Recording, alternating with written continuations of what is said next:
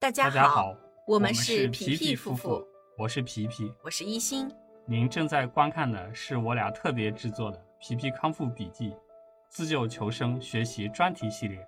旨在为您踏上康复之路时指条直路。第四小节，我们一起来看一下淋巴管漏以及乳糜腹水。这个情况呢，这两天我们在这个病友群里面讨论的比较多啊，有几个朋友出现了这个手术之后的这个呃乳糜腹水的情况啊、比较痛苦。那我们来看一下，到底是什么原因导致，以及怎么来去判断和预防，医生又会怎么来帮咱们治疗呢？我们来一起看一看。嗯，胃周的淋巴结扩清术是胃癌根治术的一个非常重要的环节，也是胃癌根治术的一个基本原则。所以，像这个淋巴结扩清，基本上是就是你只要是做开腹的这个胃癌手术呢，医生一般都会给你要去认认真真的去来扩清一下。为什么呢？因为一旦是嗯、开始出现了这个浸润，那医生就需要开始排查，说，哎，淋巴结里面有没有转移的，有没有逃逸的，他必须要去做这样子的一个动作。嗯，在扩清胃周淋巴结的同时呢，机体相应区域的这个组织结构就会遭到损伤和破坏，也很有可能就会导致术后出现淋巴管漏以及乳糜腹水等并发症，这个是不可避免的。而这个呢，跟咱们这个医生的医术高低啊，其实关系不是很大。为什么呢？但凡是你这个病情严重、浸润了，然后可能会发生转移的情况，医生都一定会去做扩清。而这个扩清的过程里面，为了能够预防和避免，啊、这个嗯、有逃逸掉的，他就一定会去把这个事情做得很干净。那在这个过程当中，就无法避免的会去伤及这个淋巴结组织。所以这个点呢，我们根本不用去纠结医生医术高不高明啊、也不用去考虑说这个说是不是这个医术高明的医生做的过程当中就不会出现这种情况，这个这个不太可能啊，因为这个东西只跟你这个病情严重不严重有着最直接的一个关系。像我们的这个腹后壁啊，腹部后壁上有三十到五十个左右的腰淋巴结，位于我们的腹主动脉和这个下腔静脉的周围。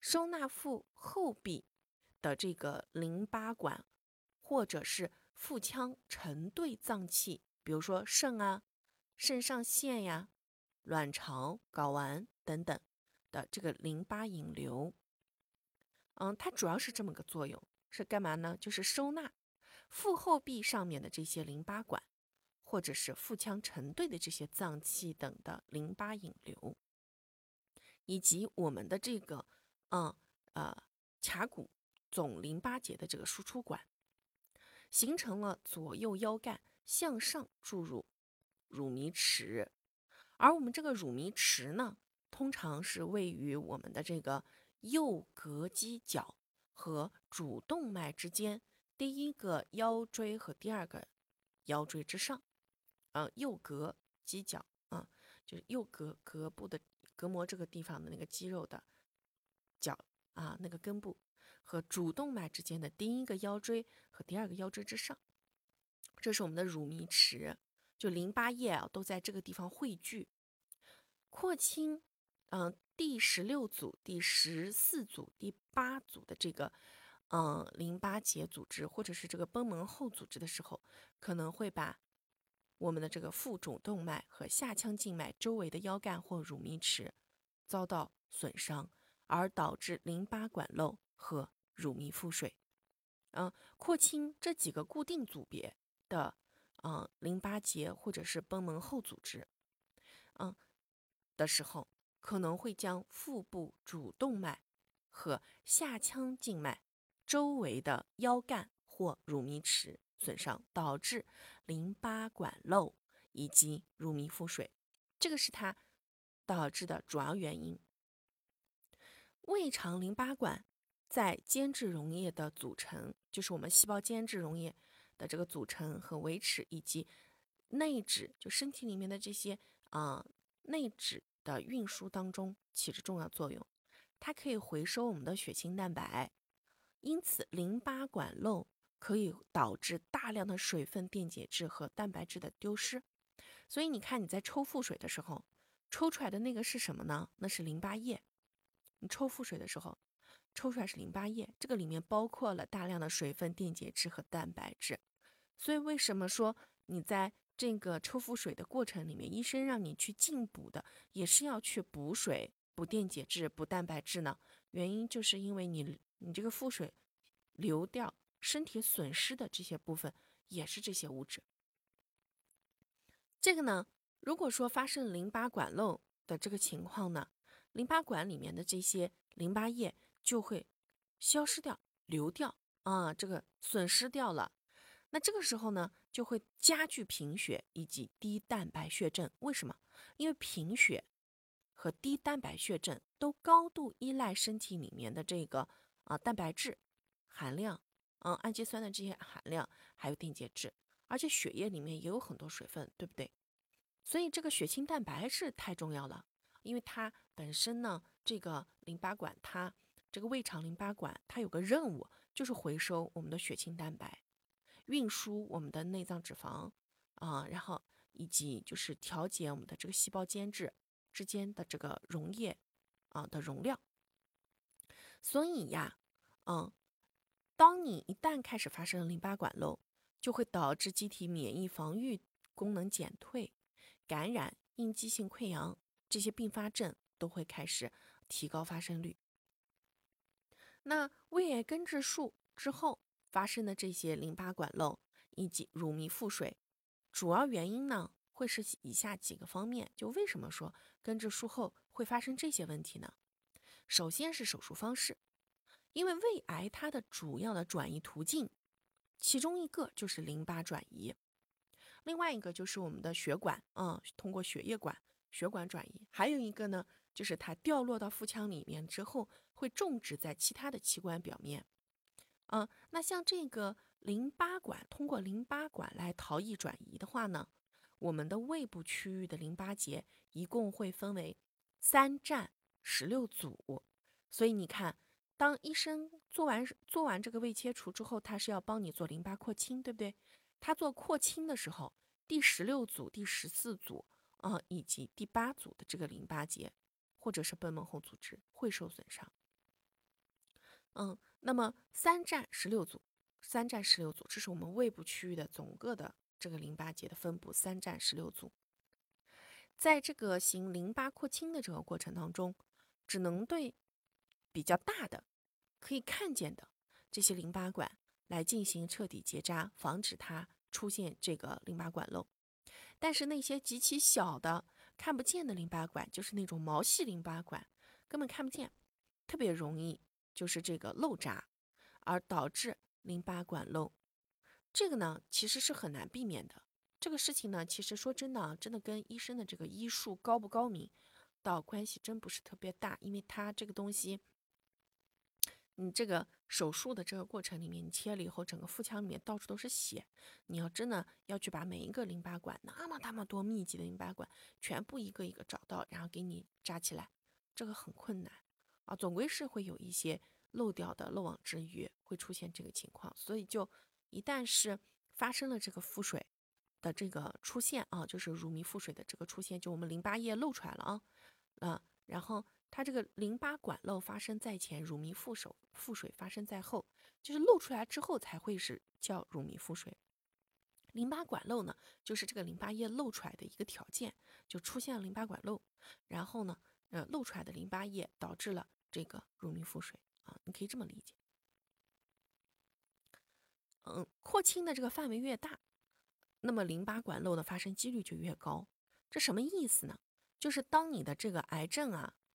它的这个程度越严重，那医生要切除的，已经要去查找的这个逃逸范围就会越大。那这时候淋巴管漏的这个发生率就会越高。为什么？因为它可能会会会去辐射更大面积的这个呃淋巴管，密密麻麻的，到处都是。那还有一个叫肿瘤分期，肿瘤浸润的越深，淋巴结转移的范围就越广。这个就我刚讲的啊，浸润越深，转移范围越广，淋巴结的这个转移范围就会越广，而淋巴管漏也就容易发生。这就是一个大概率事件了？为什么？因为你扩清的范围变大了嘛。那这个时候你要去结扎的淋巴管就越来越多了。那这时候你发生淋巴管漏的这个概率就会上升。第三个是贫血和低蛋白血症，胃癌患者大多数都伴有这个营养不良的这个情况。这一类型的这个病友啊，术后呢会出现淋巴管漏的几率也会越来越大。为什么呢？因为本身他贫血，而且还低蛋白血症，就说明他身体里面本身就缺这个，嗯，蛋白，缺氨基酸，啊，缺营养。那么他做了手术的这个过程当中，这个淋巴管自愈的这个功能就会很差，那它漏出来的机会就会变多，啊，基本上就是因为营养不良导致的淋巴管手，在做这个淋巴扩清过程当中呢，它很难自我修复，很难极快的自我修复，最后导致的这个淋巴管漏，然后淋巴液漏出来之后呢，跑到了腹腔里面，变成了乳糜腹水。为什么叫乳糜腹水？因为我们的淋巴管里面呢的这个淋巴液呢叫乳糜液，啊，这个管叫乳糜管。你看，我们像在解释小肠上皮绒毛的时候，小肠上皮绒毛上面的很多吸收营养的小孔背后，底下的那一层会分为两支，一支呢营养吸收进去之后会被送到乳糜管里，这就是进入淋巴管。呃，乳糜管就是淋巴管的那个毛细小管啊。进入到这个乳糜管里去，另外一另外一支呢，就是进入到血管，进入到血管，呃，进入到血液里去，嗯，这就是我们吸收了营养以后，这个营养会被分配到这两个地方，啊，脂溶性的这种呃营养素会进入到乳糜管来进行运输，运输到浑身各处，然后呃水溶性的营养素会进入到血管，然后被运送到各处，水归水，油归油。啊，分开运送，分开运送。而我们这个氨基酸、蛋白质啊，则是乳糜管里也也有，然后血液的这个血管里也有。那乳糜腹水是怎么有些什么表现啊？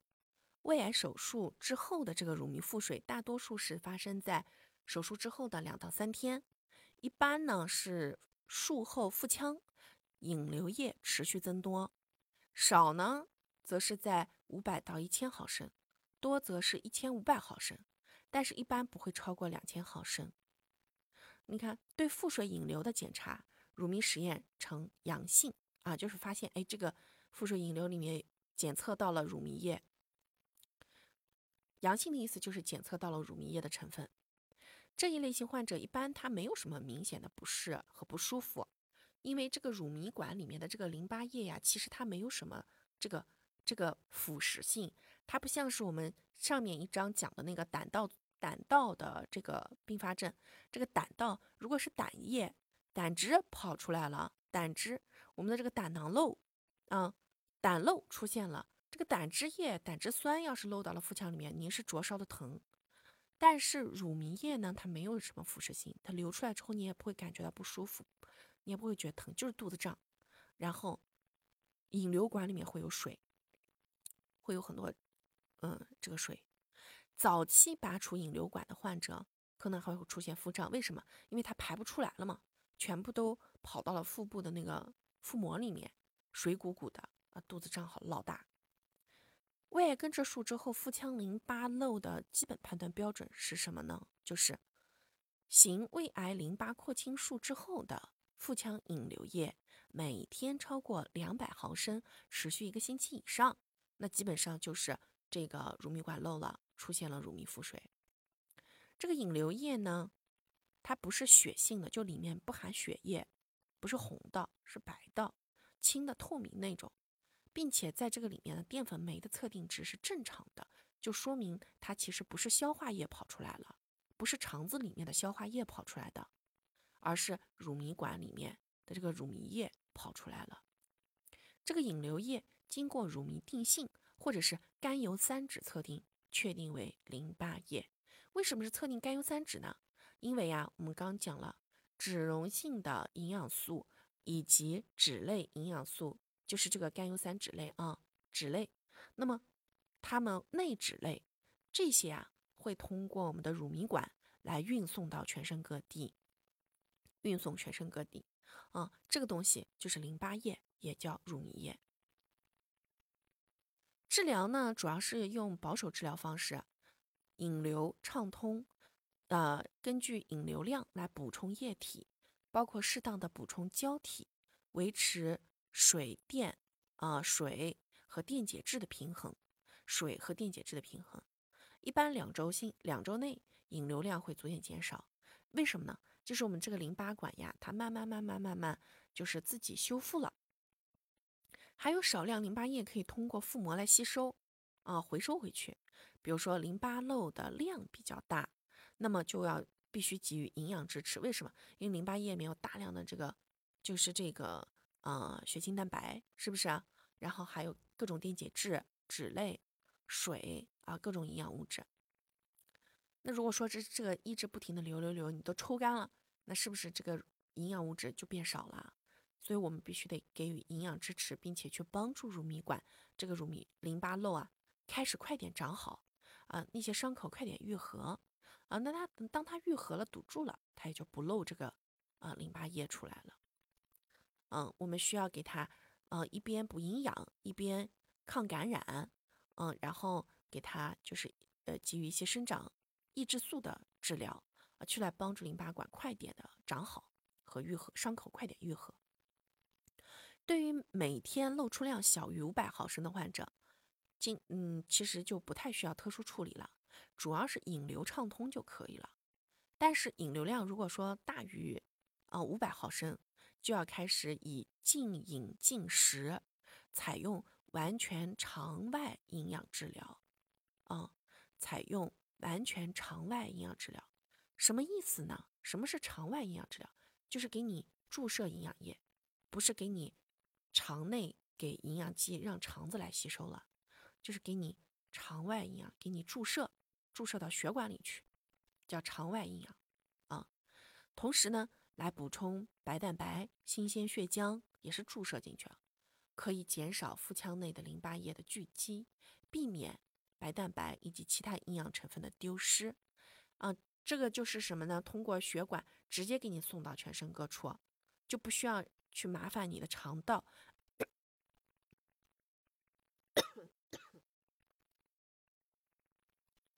这样呢，就不用去麻烦你的肠道，还要在呃吃东西啊，就是这个去通过吸收，这个速度就太慢了嘛。嗯。也可以补充机体必要的营养成分，纠正水和电解质平衡以及低蛋白血症。当这个医生掌握了腹膜后淋巴系统的分布与引流规律的时候，啊，这个呢就医术高明的医生啊，他在在这方面门清，是可以预防淋巴管漏和乳糜腹水发生的关键。为什么？因为他其实当他手术做的多了，他有经验了，他也就能判断的出来。在哪些位置容易出现淋巴管漏啊？在哪个部分它需要特别当心和小心？其实这跟我们呃那个熟悉的一份地图，经常走路不会都都不会丢失是一个道理。胃癌淋巴结扩清的时候，往往会损伤乳糜池或者是其他的淋巴管网。对于这个早期胃癌及部分进展期胃癌患者呢，选择。以这个第二为主的淋巴扩清术，既可以减少术后淋巴漏的发生，使患者有个比较好的生活质量，也可以避免这个复发。好，那这集就到这里，下集我们来讲讲术后胰腺炎以及遗漏。这个呢也是很痛的，这个遗漏处胰腺炎处理以后啊，真的是疼的人打滚。好。那我们就下期再见。吃对餐，养好胃。皮皮夫妇祝大家跑赢五年生存期，跑赢一辈子。